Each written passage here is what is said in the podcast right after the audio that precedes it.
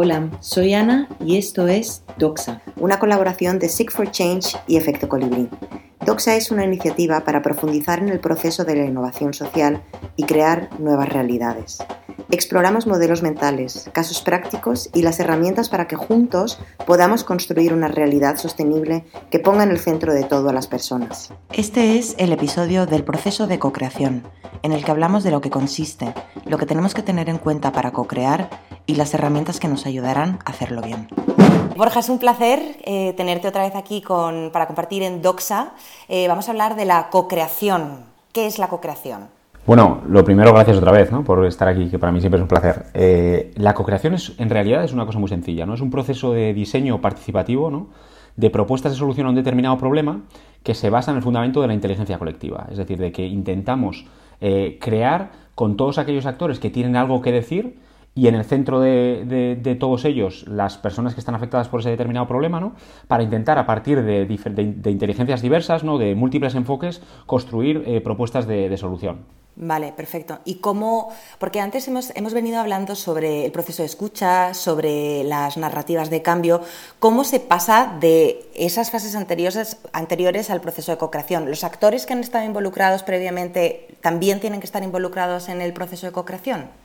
Pues justo de hecho es que la clave es cómo heredas el proceso de co-creación, o sea, cómo heredas del proceso de escucha y pasas al, proceso de co-creación, ¿no? Porque la realidad es que, claro, en ese proceso de escucha has identificado a ciertos actores que pueden tener relevancia en el proceso de co-creación, por los motivos que sean, porque pueden ser posibles financiadores, porque son personas que pueden tener relevancia en la creación de ideas, porque son organizaciones que, están proponiendo ya soluciones, o sea, es decir, has hecho ya un cribado de todos esos actores que, que, que no solo tienen algo que aportar, sino que quieren o tienen voluntad de, hacerlo, ¿no?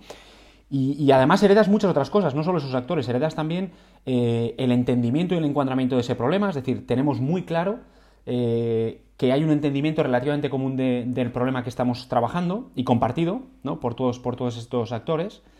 Y se hereda una cosa que yo creo que es la clave, que son los criterios de diseño. Es decir, hemos llegado a un punto en el proceso de escucha en el que sabemos cuál es el problema, y hemos diseñado unas, como una especie de corsé, ¿no? En los criterios mínimos que tiene que tener una potencial solución, ¿no?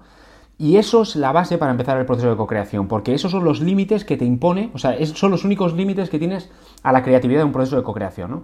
Que muchas veces pues, pueden ser eh, límites de, culturales, que pueden ser límites económicos, que pueden ser límites de, cualquier tipo, ¿no?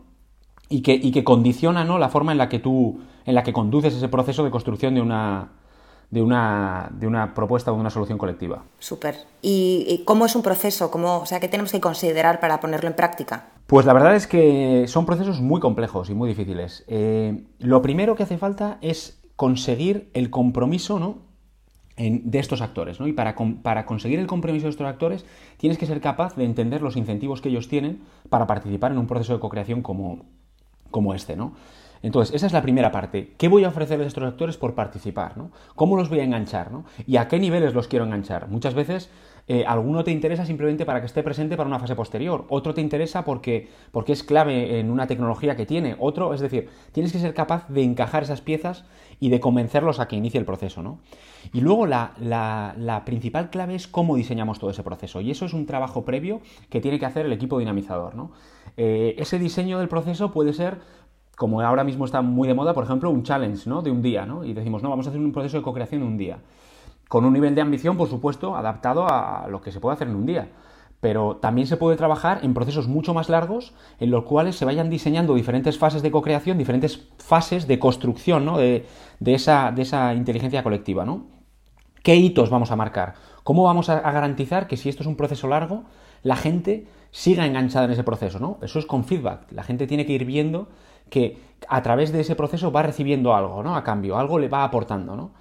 Eh, ¿Quién va a ser los facilitadores? ¿Cómo vamos a hacer esa facilitación? ¿Qué herramientas vamos a utilizar? Ese proceso de diseño es clave en, el éxito, ¿no? Y luego hay dos fases que son, que vienen puramente del design thinking, que son la clave de los procesos de, co-creación, ¿no? Que es cómo hacemos unos procesos de divergencia de ideas, es decir, cómo conducimos a las personas a pensar en, muchas ideas diversas sobre cómo poder, eh, solucionar ese problema y luego en otras, en, unos procesos de convergencia, ¿no? decir, bueno, ¿y ahora cómo filtramos todo esto? ¿no? Porque han salido 50 ideas o 60 ideas, pero tenemos que empezar a trabajar esas ideas, que tengan sentido, eh, que encajen con esas premisas básicas de las que habíamos eh, hablado, que, tengan más potencial de, generar impacto. Y esos dos procesos, que son procesos genéricos, en realidad se pueden conducir de, muchísima manera. ¿no? Y, luego hay que terminarlos con una especie de microvalidación de las ideas, que es una idea muy americana, ¿no? que se llama eh, napkin speech, ¿no? que es como, si esta es tu idea y la tienes, o sea, y habéis llegado a un punto en el cual eh, tenemos un cierto acuerdo de que hay cuatro o cinco posibles soluciones, vamos a intentar darles formas en un momento para, contarlos a los otros y para intentar empezar a, validarlas. Estos son, eh, en, proyectos sociales ambiciosos, estos procesos de co-creación duran mucho tiempo, pueden durar eh, dos meses, tres meses tranquilamente, con seis, ocho, diez workshops que, van guiando a través de diferentes herramientas y yendo como en un proceso de embudo ¿no? en el que vas haciendo diferentes filtros hasta llegar a soluciones que puedan, que, puedan verdaderamente eh, ser transformadoras. ¿no? Perfecto. ¿Y cómo, cómo, me lo imagino? O sea, me imagino eh, talleres con diferentes actores o en todos los talleres van a estar todos los actores involucrados o cómo se estructuraría. Yo creo que eso también depende mucho del problema al que nos enfrentemos ¿no? Eh, y del perfil de organización, porque no nos olvidemos de una cosa clave todo esto se basa en la participación activa de, ciertos agentes, ¿no? Y la participación, eh, como, como, como, en los procesos de escucha, exige cesión en la toma de decisiones. Es decir, tú tienes, si permites participación, tienes que permitir que la gente tome decisiones y tenga más poder dentro de ese, proceso, ¿no? Entonces, claro, eh, depende de la organización que guíe, son capaces esas organizaciones de ceder más espacio de poder o de ceder menos, ¿no?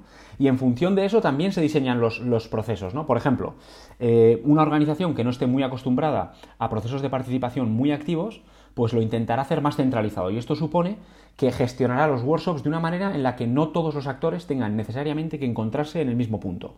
Pero cada organización y cada problema exige una forma de, afrontarlo. No necesariamente tiene que ser el modelo que se ha puesto tan de moda, que a veces es muy bueno para que surjan cosas, eh, como es el challenge, eh, y tampoco tiene que ser completamente abierto. Es decir, hay que pensar en cómo ese proceso de co-creación tiene sentido, ¿no? Vale, vale. ¿Y qué es lo que suele fallar en los procesos de co-creación? Pues yo creo que, o sea, fallan muchas cosas, la verdad. Eh, la primera es que suele fallar mucho que intentamos buscar actores que se parecen o piensan como nosotros. Ese es uno de, las claves, ¿no? Que, que buscamos como nos sentimos más cómodos con un actor que tiene nuestra misma filosofía, que piensa como nosotros, que pues intentamos, nos, sentimos más cómodos atrayéndolos a ese proceso, ¿no? Y la realidad es que en los procesos de co-creación una de las claves básicas es una diversidad en, la visión del problema, en, las perspectivas, en que uno sea completamente tecnológico y venga de un sector a veces completamente diferente al que, estás trabajando, para que pueda de alguna forma exportar ideas ¿no? de ese de ese proceso. ¿no? Ese es uno de los fallos que yo creo que suele cometerse en, los procesos de co-creación. el segundo es que es, fallan muchísimos procesos de co-creación porque no se generan las capacidades para la toma de decisiones. Es decir, se junta a los actores, se les dice, vale, tenemos que hacer este proceso, vamos a intentar crear una solución eh, al problema X eh, y, tenemos que, llegar a una conclusión, una serie de conclusiones, a una serie de, digamos, de diseños, de prediseños de proyecto. Pero muchos de esos actores quizás no tienen las capacidades suficientes para tomar decisiones, ¿vale? Y eso hace que, estos procesos de co-creación, pues de repente puedan llegar a resultados que son completamente irrealizables. Y esto es un caso típico. Muchas veces, muchas organizaciones se estos procesos y, por ejemplo, pasa mucho con, proyectos que tienen base tecnológica, en los cuales las personas son capaces de imaginar las funcionalidades, pero no las posibilidades de desarrollo que existen sobre, sobre esa tecnología. ¿no? Entonces, Co-creación tiene que venir acompañado siempre de generación de capacidades para la toma de, decisiones de ese, de ese, grupo. ¿no? Y el tercero, que yo creo que es una de las claves del éxito y de los fracasos que se cometen en, los procesos de co-creación, es esa gestión de incentivos que hablábamos antes. ¿no? Porque en estos procesos siempre se satisfacen los incentivos del que facilita. Porque es el que lo guía, es el que, el que al final tiene los feedbacks más claro, el que trabaja los documentos. Pero claro, ¿Cómo tú haces, por ejemplo, que un tipo de una empresa tecnológica que a ti te parece interesante pueda justificar, por ejemplo, a su empresa la participación en seis workshops de cuatro horas? Pues a ese tipo le tienes que dar algo. Y ese algo puede ser, por ejemplo, o que le des visibilidad, o que le permitas acceso a, una red que no tenía de, financiación. Es decir, tienes que ser capaz de gestionar los pequeños incentivos que hagan que los agentes que están participando en el proceso de co-creación se mantengan activos. ¿no? Cuanto más profundo seas, pues menos, eh, o sea, más tiempo le dedicas y, más cansas a la gente y por consiguiente menos acción hay, ¿no? Eh, y a veces tienes que hacerlo lo contrario, es decir, vamos a, hacer, vamos a empezar con cosas más dinámicas que generen eh, productos a corto plazo para que, para que los diferentes agentes empiecen a, o sea, tengan un, un enganche, porque al final no olvidemos que la innovación social va de procesos. Esto no va de que llegamos solo a la solución, sino que cuando llegamos a la solución, los actores que están en esa mesa estén dispuestos a implementarla. ¿Y cómo, cómo deberíamos acabar uno de estos procesos? Pues, eh, o sea, la realidad es que tenemos que llegar a un punto en el cual tengamos un diseño básico de un proyecto, de un preproyecto, y, sobre todo un diseño básico de alianzas y funciones que van a, o sea, que, van a participar en la, en la, implementación de esa solución. Y eso es absolutamente clave, porque lo que asumimos en estos, o sea, se abren procesos de co-creación porque se consideran complejos, o sea, problemas muy complejos en los cuales vamos a necesitar la intervención de diferentes agentes, ¿vale? Entonces, para cuando llegamos a esa posición hemos tenido que convencer a los agentes de que van a adoptar un rol activo en la posible solución. ¿Y eso por qué? Porque así gestionamos sus expectativas, somos realistas con la, posibilidad de implementar el proyecto. Entonces tenemos que terminar esto con un documento muy básico que dice cuál es la idea, cuáles son los objetivos de esa idea, eh, un pequeño plan de trabajo y sobre todo roles y funciones de, de los diferentes agentes en, la implementación de la solución. Vale, vale. ¿Y nos podrías em, poner un ejemplo concreto de, un proceso de co-creación para entenderlo mejor? Pues mira, os voy a contar un caso en el que yo participé durante muchos años, eh, cuando era delegado de una, de una fundación en, en Angola, que es interesante porque es la historia de, de muchos fracasos, de uno tras otro. ¿no? Es la historia, de, hecho, de cómo se implementaban los proyectos de cooperación y cómo en un momento determinado, por, por fuerza de, los fallos, comenzamos a darnos cuenta de que, de que necesitamos eh, nuevas metodologías. ¿no? Y de hecho ahí entra una fase de co-creación. ¿no? Esto era una situación de trabajo con, con, pequeños productores de una zona muy remota de Angola, eh, en la que se identificó por muchos motivos que, que, el principal problema que tenían era acceso a semillas de calidad. ¿no? Este es un caso bastante típico. Y el problema de acceso se producía por muchos, por muchos factores, pero el principal era que no había acceso a mercados y cuando había acceso a mercado las semillas eran excesivamente caras para los productores. Y entonces se empezó a plantear eh, cómo se podía eh, dar solución a esto. Y se hizo un trabajo desde, los, desde una visión de experto. Se trabajó mucho eh, con expertos para ver cómo le podíamos dar respuesta a, este, a esta necesidad de mercado. Y se generó un proyecto que era desarrollar a través de pequeños productores intentar desarrollar multiplicadores de semillas, ¿no? negocios de multiplicación de semillas a nivel local. ¿no? Coger semillas eh, locales e ir multiplicándolas con, técnicas para mejorarlas y poder comercializarlas en los mercados. ¿no? El problema de esto es que de repente cuando empezamos a implementarlo, un proyecto muy pensado, eh, el primer año fue un fracaso absoluto. La mayoría de los multiplicadores abandonaron la, producción de, esas semillas. ¿no? Y, entonces hubo, le siguió un proceso de de, replanteamiento del proyecto en el que se planteó co-crear las soluciones junto a diferentes agentes. Y en ese proceso de co-creación surgieron cosas muy interesantes. Ahí participaron el Instituto Nacional de Semillas de, Angola, participaban técnicos del servicio de extensión, participaron muchísimos beneficiarios, ¿no? gente que, en ese momento se, o sea, participaba en los proyectos. En ese momento, además, considerados beneficiarios, nunca habían sido parte activa del proyecto. Eh, y en ese momento se transforman de beneficiarios a partes, digamos, aparte de la solución. ¿no? Y, fue muy interesante porque de repente empezamos en ese mismo proceso, lo que pasa es que coges las perspectivas de todos los actores de, y, entonces empiezas a ver las, las, limitaciones de cualquier posible solución que tú hagas. ¿no? Y por ejemplo, cuando se discutió eh, eh, los negocios de semillas, de repente nos dimos cuenta de que la mayoría de los productores con los que estábamos trabajando eh, aunque ellos habían aceptado, porque obviamente querían participar del proyecto, en el momento en el que eh, tenían una tensión entre producir sus, sus cultivos para alimentos o en continuar la producción de semillas, todos ellos abandonaban la producción de semillas, ¿no? por, una cuestión de mitigación del riesgo. Entonces nos dimos cuenta de que si queríamos multiplicar semillas teníamos que encontrar unos productores que, no, que tuvieran como mínimo las necesidades alimentarias cubiertas. Eso nos dimos cuenta en el proceso de co-creación. Otro problema que teníamos era que después de la guerra las semillas eran de tal baja calidad, las semillas locales, que por mucho que las multiplicásemos y que las intentásemos mejorar, el proceso iba a ser muy largo. O sea, íbamos a necesitar muchas, muchas fases de multiplicación y de, selección de semillas, ¿no? Eh, pero claro, tampoco podíamos utilizar semillas certificadas, ¿no? Eh, porque claro, eso es legal, porque tiene una patente. Bueno, pues ahí, por ejemplo, eh, una persona que trabajaba en el proceso de co-creación, que era de FAO, salió con una idea de una, de una legislación internacional que existe sobre semillas de calidad declarada, ¿no? que es cuando tú consigues demostrar que hay una serie de modificaciones o adaptaciones a una semilla certificada y entonces por consiguiente puedes reclamar su titularidad, entre comillas. Eso fue como eh, un, balón de oxígeno, de repente nos dio el amparo jurídico para poder multiplicar semillas de otros, con, con pequeños productores. Y entonces en base a ese proceso se construyó un, proyecto que de hecho está sistematizado y que tiene una caja de herramientas y tiene una metodología todo entera desarrollada eh, dentro de la Fundación Codespa, eh, en, el, cual eh, se construyeron bancos de semillas, multiplicadores de semillas locales que eran ah, productores con mayor capacidad, que recogían las semillas de ese banco, devolvían semillas y los productores más pobres lo que hacían era no dedicarse a multiplicar semillas, sino acceder a esos bancos, a través de esos bancos de semillas, a semillas de, calidad que les multiplicaban su, producción. Y esto fue fruto de, esa interacción entre diferentes agentes que fueron capaces de encajar todas las diferentes piezas de un puzzle para que, para que un, para encontrar una solución a un problema que era bastante complejo y que, y que de otra manera nunca, nunca hubiéramos llegado a él. Sí, genial. Y entonces, ¿esto se dio todo en, talleres o qué, herramientas nos podrías compartir para ponerlo en práctica? O sea, un proceso de co-creación, porque me sigue sonando como muy... Eh, o sea, ¿cómo, ¿cómo lo aterrizo? ¿Cómo lo aterrizas? Mira, en este caso, además, claro, imagínate, este es un, contexto tremendamente complejo. Estamos hablando del, altiplano angoleño eh, en periodo posguerra, eh, con personas en una situación de vulnerabilidad tremenda, ¿no? Y con unos, o sea, con unos niveles de, diferencias entre los participantes tremenda. Teníamos desde productores de semillas, eh, empresas brasileñas de productores de semillas en este proceso, a, gente del gobierno, a gente de FAO y a, agricultores de, base, ¿no? que muchos de ellos no, sabían eh, leer y escribir en portugués. ¿no? Y entonces, eh, ¿cómo, ¿cómo, lo fuimos consolidando? Lo que fuimos haciendo es, primero hicimos, una, o sea, hicimos talleres separados al principio.